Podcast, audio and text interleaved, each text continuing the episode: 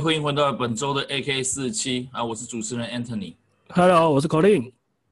哎，我之前哦，我们在我记得我们在第一集的时候跟你讲过，就是我的那个 YouTube 广告经常会跳出一些就是那个交友软体嘛。嗯，啊，我我老实跟你讲，前几天其实就是我真的是抱着好奇的心态啦，因为我身边常常听到朋友他们说，哎，他们都有去下载，上面也不一定是要跟女孩子怎么样，就是。纯聊天而已，然后我就很好奇，想去看说，哎，这上面到底可以聊出个什么东西来？然后我真的跑去下载，哦，什么那个软体我们就不讲了，哈，就我们也也不业配，他们没付钱嘛，对不对？啊，哎，嗯，我也很希望有人付钱。有一天了哈，我们就抱着这样的梦想，哎，那个时候我下载完之后，我大概可能我本身行情不好的关系，所以大概两天之后才有配对到。那跟我配对到这个 woman 这个女孩子，她是她其实在一开始就很开宗明义跟我讲，她是一位单亲妈妈，问我会不会建议。然后当下我第一个反应是有说了一下，就是我没有想我我没有预期到她会这样讲，因为一般在我认知里面说，可能这种事情都是大家到后面，哎才会慢慢的告诉你事实真相。而且我这个妈妈她非常老实的跟我讲，她是一个单亲妈妈，问我会不会建议。我想趁这个机会哈，我想问你一个问题，嗯，假如今今天有一个女孩子，嗯，她结过婚了，然后还带着一个小孩子，嗯，啊，想要跟你发展长期关系，嗯，你会怎么看？假如我说假如了，嗯，我的话就是会去看，诶、欸，到底多喜欢他，或者所谓的多爱他。我要去看的是说，不只是外表，外表很粗浅嘛，这是基本的嘛。男人就是下半身思考的动物嘛，好不好？然后再来就是相处，再来也要去评估这个小孩子跟你合不合拍。嗯，对，因为我我会觉得说，呃，人跟人之间就是一个情感的链接。你无论是说这个小孩，因为你可以。人家所谓的爱屋及乌啦，这是有很多故事，也是很感人。哦、但是问题是，喜欢这个女的，所以就连带连她身边的事物也一起喜欢。对，可是就像你喜不喜欢这一个单亲妈妈，或者喜欢这一个另外一半，你也不是每一个人都好嘛，对不对？嗯、每一个人都是一样。那相对的小孩子也是啊，妈妈和你的缘，不代表小孩和你的缘啊。嗯。对啊，就算是自己的小孩都想要揍死他了，何况是别人的小孩，对不对？嗯，对啊，所以你还是要先看说这个小孩子合不合你的缘。我们先不要去轻易的论断，说太过于直接的说啊，有的人当然可以很很可能很明快的告诉你说啊，就是这是别人的小孩啊，或者是说啊，一开始就讲大话，不会，我一定 OK，我什么都没问题。对，我觉得你讲那个重点哦。嗯，因为有些男生他可能只是说，我今天就是只想打个炮，嗯，所以我就在交友软体上，我也不管，我也不管对方的背景值是什么，有没有结过婚，有没有小孩，没关系，嗯嗯、反正我就跟他打个炮就结束，嗯，他抱这样心态，他可能就直接讲说，不会啊，我不在意啊，我不在意这种事情啊，嗯，但是我就是说，对那种想他本来就想要发展长期关系的男生，嗯，在听到这种事情的时候，嗯，就像你刚刚讲的。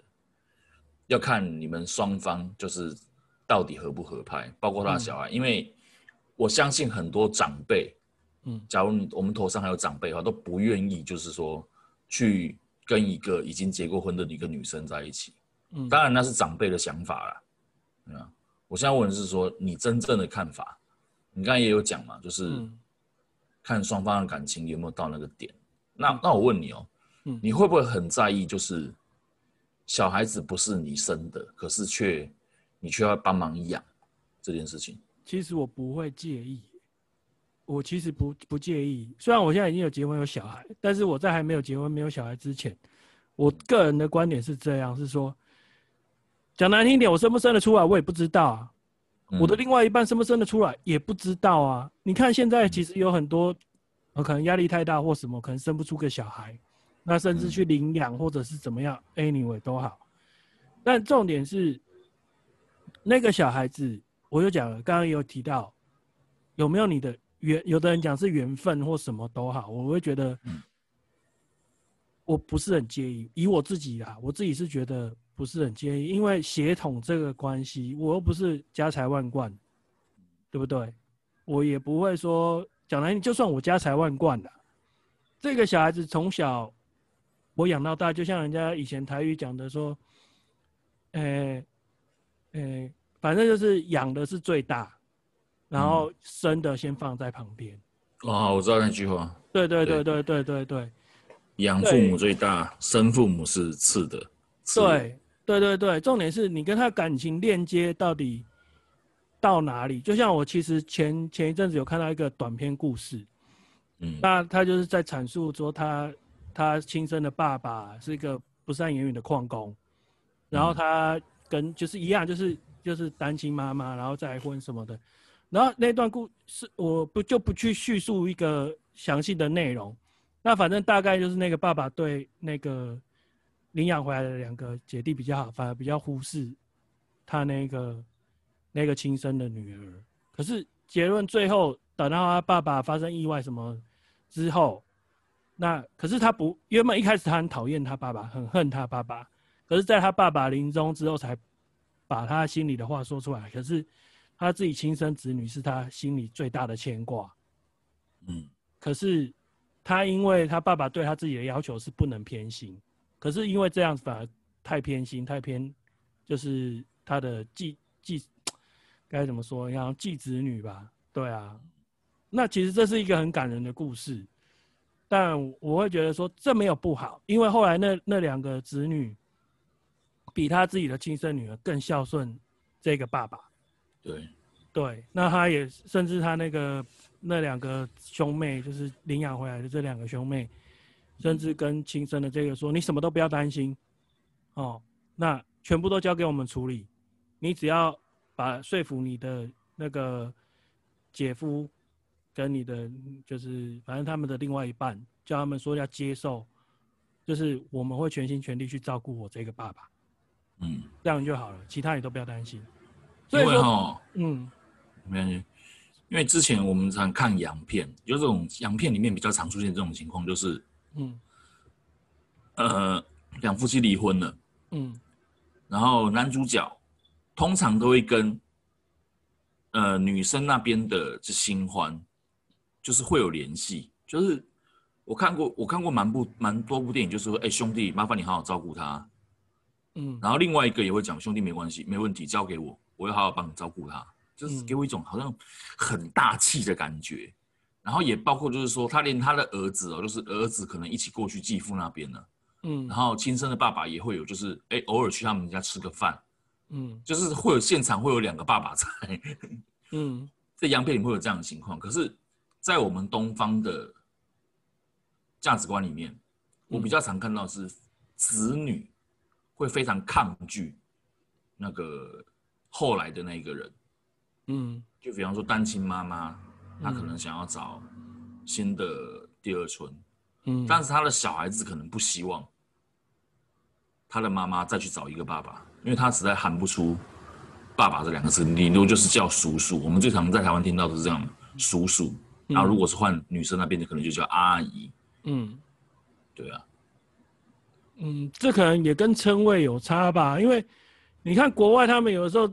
也不不一定是称呼所谓继父，会直接称呼爸爸。你看电影里面他们的铺陈，他可能是说称呼他叫 Peter，嗯，对，他妈妈可能也会讲说，你觉得 Peter 怎样？对，他也不会说你的继父你觉得他怎样，嗯，因为这称谓也会带入情感啊。那只台湾人那种尊卑始终是很重，所以讲我会觉得说我轻易的去讲了一个爸爸，我以后就是他的儿子了。对，就是完全的，就是 OK 了。其实国外国也是一样。其实外国，你要是有印象，有一些片当中，如果有描述这种继父对对继子女很好啊，可能到最后那个爸爸大爱展现了，继父大爱展现之后，那个子女可能也会讲了一声 “father” 之类的。嗯，对。然后那个是通常这种桥段都是最感人的地方。呃，对，一样嘛，就是一个承认。承认说，就是刚刚也讲到情感的连接到底有没有得到承认？对，对，我觉得这才是重点，而不是说那当然协同问题啦。我觉得这东西会讨论到一个协同问题。那比较以前的人，以前早你说的，嗯，我会觉得这叫八股啦。我不知道会不会讲太重，就是觉得血统重不重要？那我会觉得对我来说，我觉得都 OK 啊。因为讲难听一点，现在不是常常说你确定你儿子是你亲生的吗？嗯，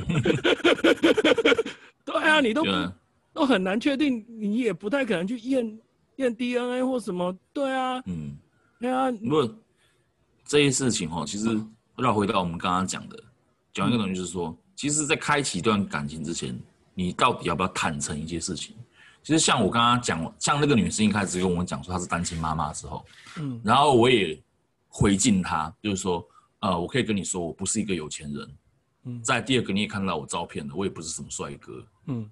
哦，再来就是我可能要跟你讲，我身体方面有一些不方便的地方，哦，嗯、那她就有细问我是什么不方便的地方，那我也告诉她了，然后这时候她她就非常坦白的跟我讲说，呃，她可能没办法接受跟我做，就是那种长期关系，但是他觉得我是一个呃蛮有礼貌，然后谈吐也 OK 的，他非常希望的跟我保持联系。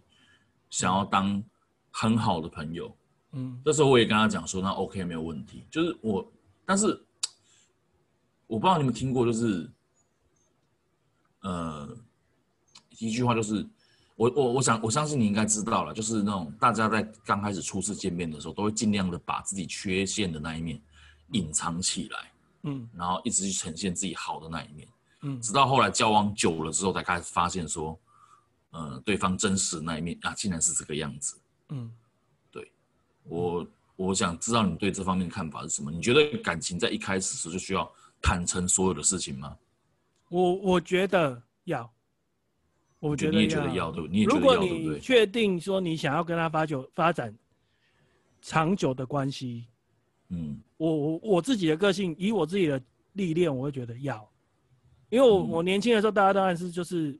就是求偶嘛，就是把那个屁股花枝招展，反正就是把最好的一面就是展现出来嘛，这是正常人。可是，可是相对的就有点像说牛逼吹大了，你会越吹越大。那相对的，我今天去借了一台车，租了一台车，或者是怎样，很多很多的问题，或者是我假装我的谈吐很斯文，或者是我我假装我我是个诶、欸、兄弟人，因为可能有的女孩子喜欢兄弟人，什么都好。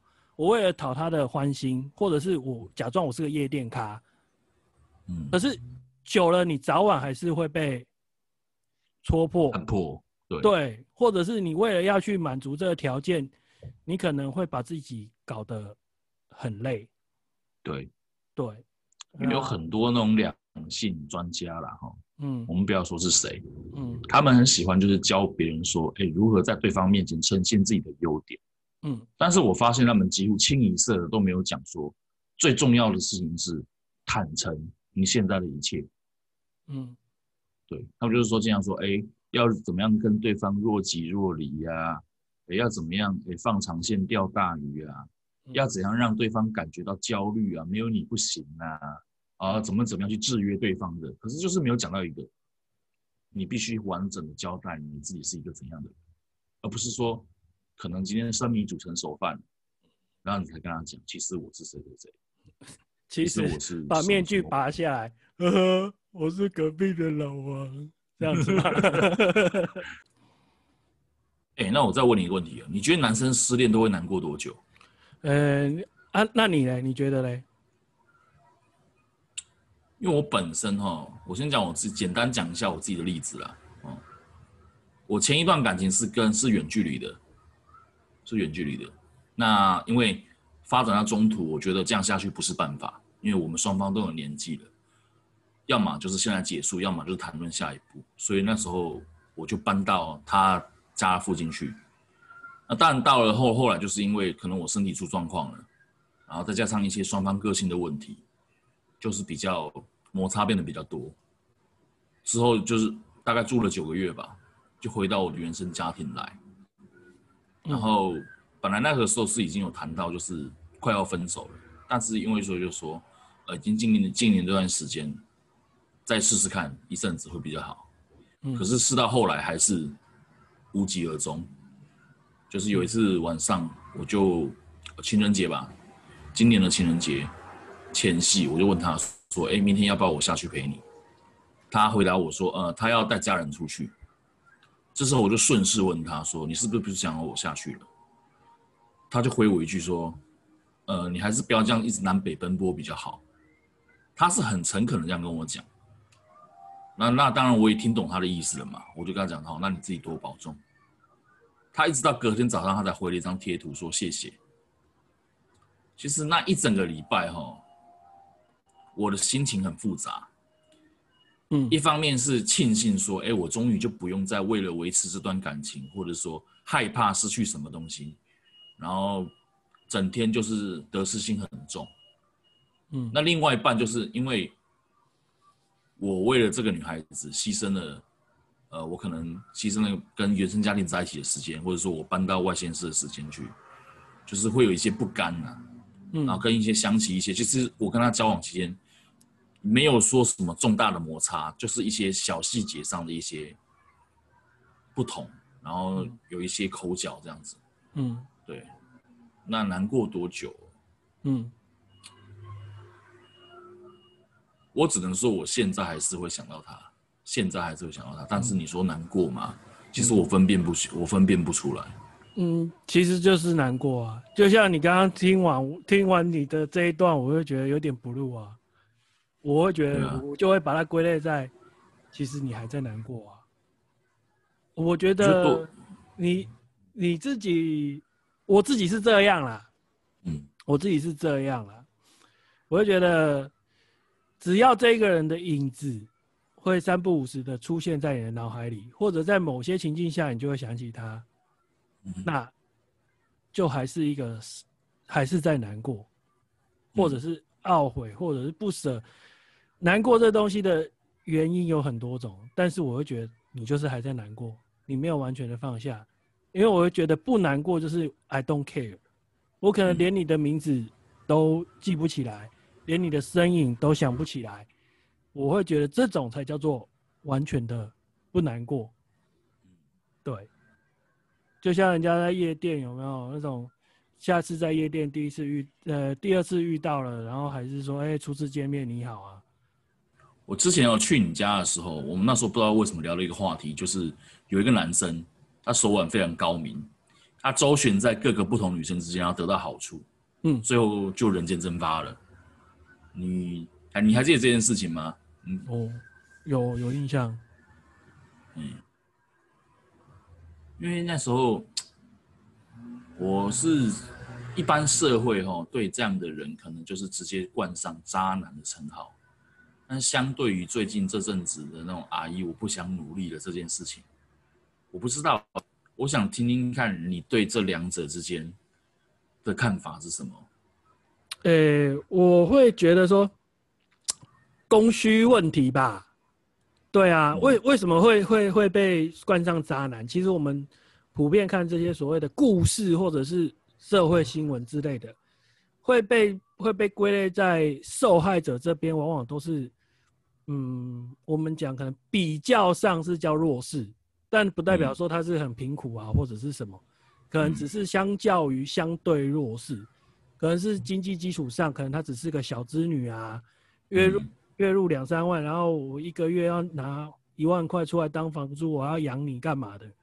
那大家一般就会把它归类到受害者。对，那以及说这个小资女她会愿意这么把她的全部都给你，给这个男性的时候，那她是对你全完全的付出，因为她可能就是希望能够跟你有未来，能够长久的走下去。对。那至于你说的那个阿姨，我不想努力了，那这就是所谓的供需问题嘛。那我可能就是他给你的，因为他的背景值比较比较好，那他可能给你，比如说租房子，我就算给你住豪宅，一个月三万块小事情嘛，对不对？我再给你一个月再另外三万块当零花，不要说三万块五万块好不好？对他来说可能是都是小钱。对对啊，所以大家就不会把呃这种大富婆。对大富婆的另外一个另外一半说为渣男，渣男，对对，可能社会眼光不是那么好啦，但是也不至于说到渣男。应该就是会用“小白脸”这个词。呃，对对对对对对对，就只是一个小白脸。其实你所谓的渣男，他他其实也是小白脸啊，只是大家要把他更更可恶化。对，就是你刚刚讲的，要看对象是谁。如果对象是一个小资女，嗯，那他做这件事情，他就是个渣男。那对象如果是个大富婆，就是阿姨，我不想努力了，小白脸。没有。对，所以有时候听这些社会新闻哈，听到什么。谁谁谁抛弃谁谁谁的时候，也不要马上第一时间就觉得说，啊、呃，他一定是一个怎么样的人，因为你完全不知道女方的背景值是什么，对啊、除非他有讲啦，除非他有讲。对，哎、欸，可是也很难说，就像你刚刚提到那种那个故事啊，嗯，那些男孩子他也必须要要有他的条件。对啊，对啊，因为其实这种就是一个类类似，他就自我销售嘛，他把他自己卖给你嘛。嗯那对啊，你要不要买嘛？那他第一个，他可能甜言蜜语嘛，对不对？嗯、你听嘛，或者是说他就是特别大嘛，还是要找特别大？哪 哪里特别大？呃、这个反正就是比较大包嘛，好不好？那 那或者是说他，你你可能在他身上图的是一个心灵慰藉，或者是是你要有一个人陪，还是你的自卑感，什么都好，都有可能很多因素在里面，但是他就是给了你。对，那你只是说觉得说他可以托付终身，但是他到底有没有愿意给你，这我们就不知道了。对啊，所以这是有点，他也是在提供一个需求给你，就像呃日本那个那个很有名的罗兰。哦，罗兰，嗯，对，那他只是因为他是很明显的告诉你，我的职业就是这个，所以大家不会有有幻想，不会对说了，对，不会说他是渣男。对，因为他没有给你存在幻想的空间，我们就是纯粹的供需问题。嗯，对。那你买我多少时间，我就给你多少的时间，这是相对的。嗯、可是只是说，因为很多所谓的渣男是，就是那个模糊地带，没有讲清楚，才会被冠上渣男。嗯，对。这也是一个很重要的一点。对啊。对啊。你讲到这个哈，哎、欸，我们回到刚刚那个问题。嗯，你觉得？你刚我跟我们刚刚讲的失恋会难过多久嘛？嗯，就是你有没有一个嗯比较比较别出心裁的看法？别出心裁的看法，其实我觉得啦，嗯，就看你有多大包了。越大包，你难过的时间就比较短。你的意思是说，越大包，你能挑选的对象越多？今天这个没有了，没关系，明天再来一个。maybe 嘛，你换换换个角度去想嘛。我们看我们那个李，我们台湾名人李宗瑞，有没有？嗯、因为他也很大包啊，嗯，有没有？他钱包够大包嘛，对不对？嗯、那相对的，啊，有的大家乡闻乡野传闻嘛，你如果是你裤子比较大一包，可能 可能人家也会比较需要你嘛。可是反过来想哦，女孩子如果她的有胸围比较大包，有没有？可能她。嗯他难过的时间也比较短，因为追求者不虞匮乏。我觉得哈，这地方要看再看一件事情，因为男生是相对肤浅的动物。嗯，对。除了你刚刚讲上面两个很大包以外，还要再看你脖子以上的部位。我哦，你说脸？哎、欸，不一定呢，对其实不一定呢。你说灯关掉都一样，是不是？呃，也有这种人啊。可还有一种叫练腿癖啊。哦、呃，就是他上半身怎样不重要。对，因为我老实讲，我我国中一个同学，那时候他跟我聊说，你喜欢怎样的女性？然后那时候我就说就讲嘛，就是像你讲，我可能比较注重脸蛋啊，什么什么。然后他就说，你不觉得那个某某某叉叉叉他的腿不好看吗？之类的。对，那那时候我也还不懂什么叫练腿癖或者是腿控、欸你。你这样讲是好像是真的哎、欸，真的。我我之前也有朋友，就是他。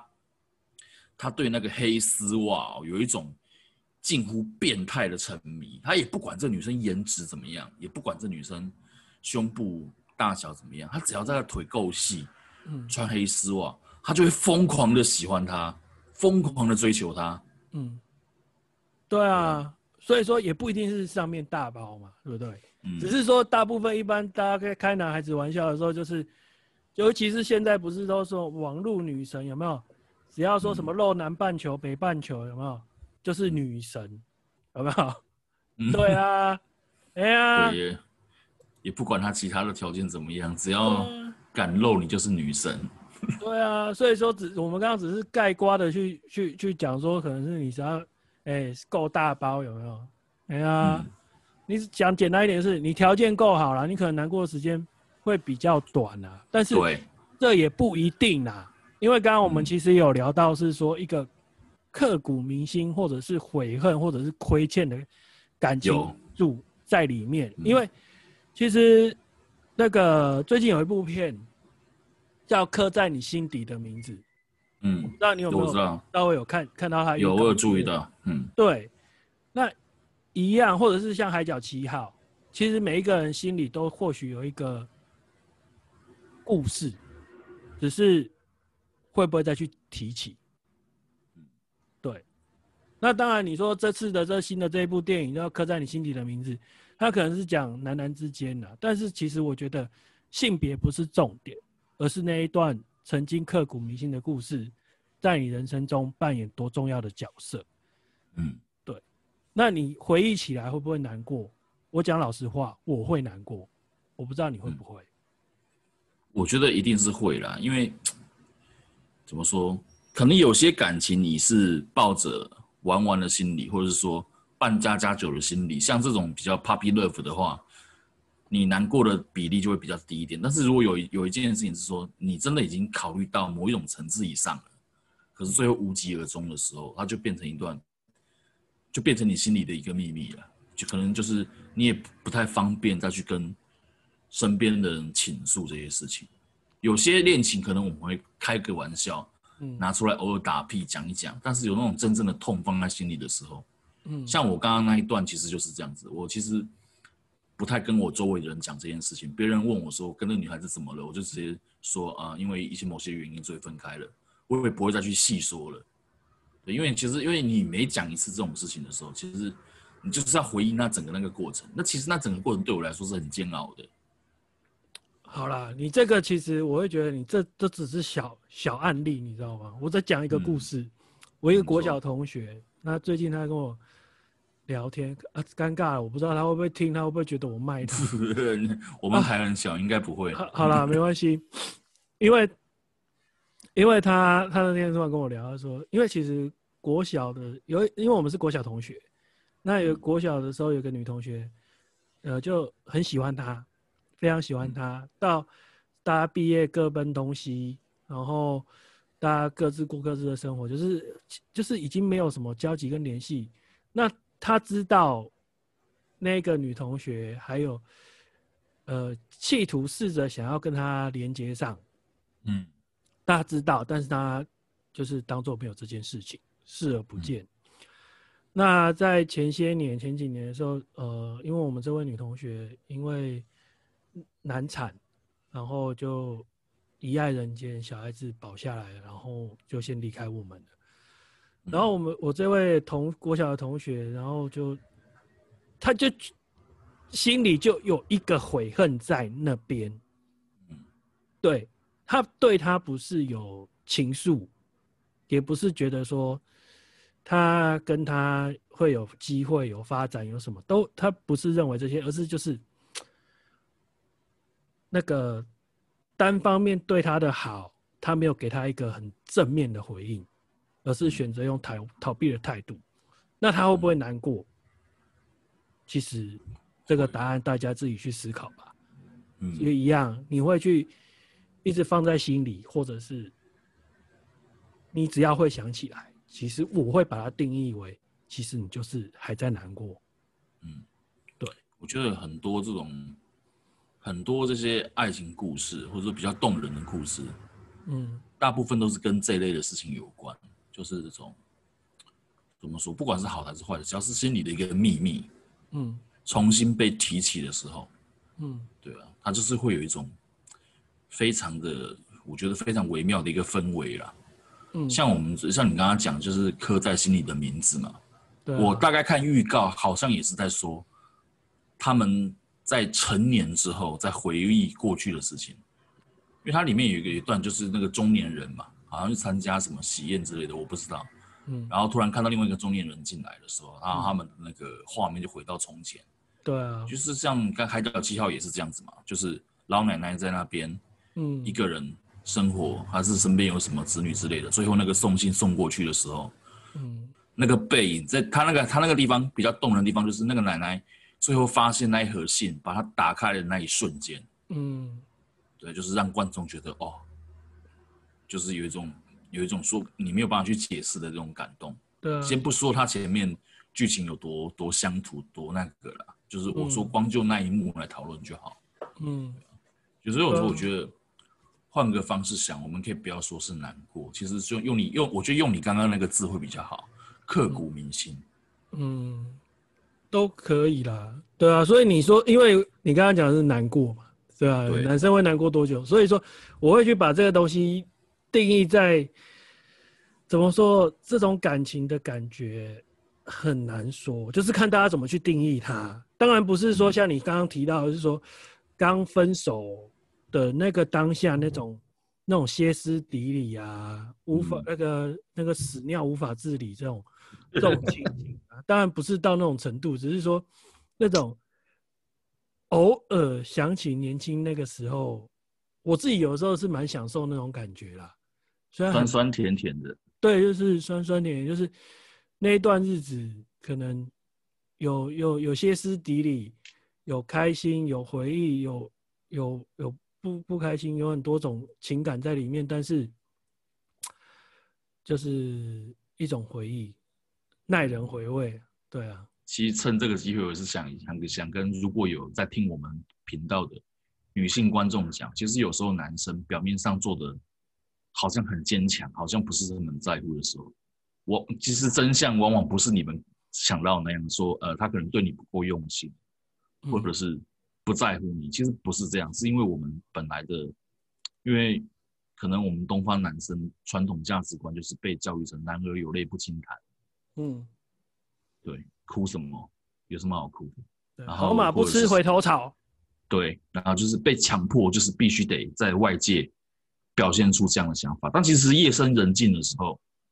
你突然有一天，你做个梦，或梦到梦到梦到了从前的那一个人，嗯，你惊醒之后，其实你那一天还是会有一些波动在，对，不管时间过了多久，我觉得是不管时间过了多久，对啊，唉，只能说，我觉得感情的事情哦，嗯，永远是一个学习不完的课题啊，两性之间啊，你每个阶段都不一样，年轻有年轻的悸动啊，然后到中年的时候，中年的想法。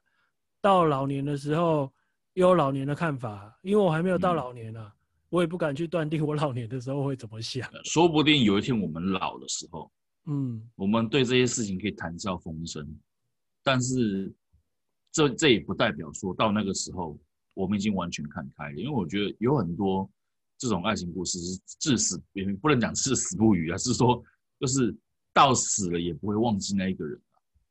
嗯，对啊，对啊。我觉得其实换个角度讲，这也是一种幸福。嗯，我觉得这也是一种幸福。对啊，对啊，至少你的人生不是太过平淡，至少还有东西可以回忆一下，回忆过去痛苦的相思忘不了。哎，对，这句我觉得这个歌词写得好。对啊，对，这个歌词写得好，就是那种你刚刚说偶尔想起过去的时候会酸酸甜甜的时候，总比你空白一片来的好吧。有些人可能连难过的本钱都没有，对对啊，总比你空白一片来的好。所以也有另外一句话是说，不在乎天长地久了，嗯、呃，只在乎 one night？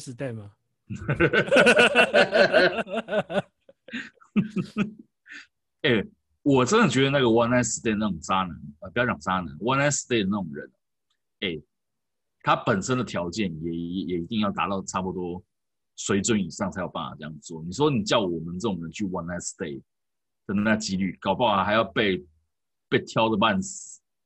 不是挑的半死啊！如果有办法，我们就不会在这边在这边 在这边聊了，好不好？好吧，好不好？很忙的嘞，很忙的，好吧？对啊，我们是做，其实我周围也有朋友，就是他，我很好笑。他只要有上线跟我们玩游戏的时候，嗯，我们都知道，嗯，这个人是单身的状态。嗯，只要他有一天突然不见了，我们都知道，嗯，嗯，他又交女朋友了。很很正常啊，我相信大部分的人都是这样啊。对啊，大部分人都是这样啊。嗯，好了，那个今天哈，我们聊的话题是比较软一点的啊，就是前面几集因为我们都在骂资本主义嘛，那今天就是聊一聊这种心里话，我们平常也比较少对外人说的啊，就趁这个机会，嗯，把它拿出来啊，稍微宣稍微宣泄一下，讨点拍这样。啊，那个下礼拜哈，我想讲一个，就是我们第一集就已经有预告过的，我一直很想讲的一个话题——幸存者偏差。嗯，幸存者偏差，因为这样子，就拿我们今天讲的这个两性例子来讲，其实有蛮多我们所谓的把妹专家一直在用一种很多这种招数，嗯，哦，或者是一些投资专家一直在用一些话术去洗脑你，甚至是一些教你怎么创业的人。一直跟你说怎么做才会成功，没关系，我们下一期再聊吧，对不对？啊，我们就来聊聊看，为什么为什么这些东西往往不是新闻上看到的那样？嗯，对啊，好了，人帅是暖男，然后那个那句叫什么？人帅是暖男，呃，人丑性骚扰，嗯，是这样说。人帅你真好，人丑性骚扰啊！对对对对对对对对对。好了，我们今天节目就到这里，好，欢迎下个礼拜同一时间再收听我们节目，好，谢谢大家，好，拜拜。拜拜。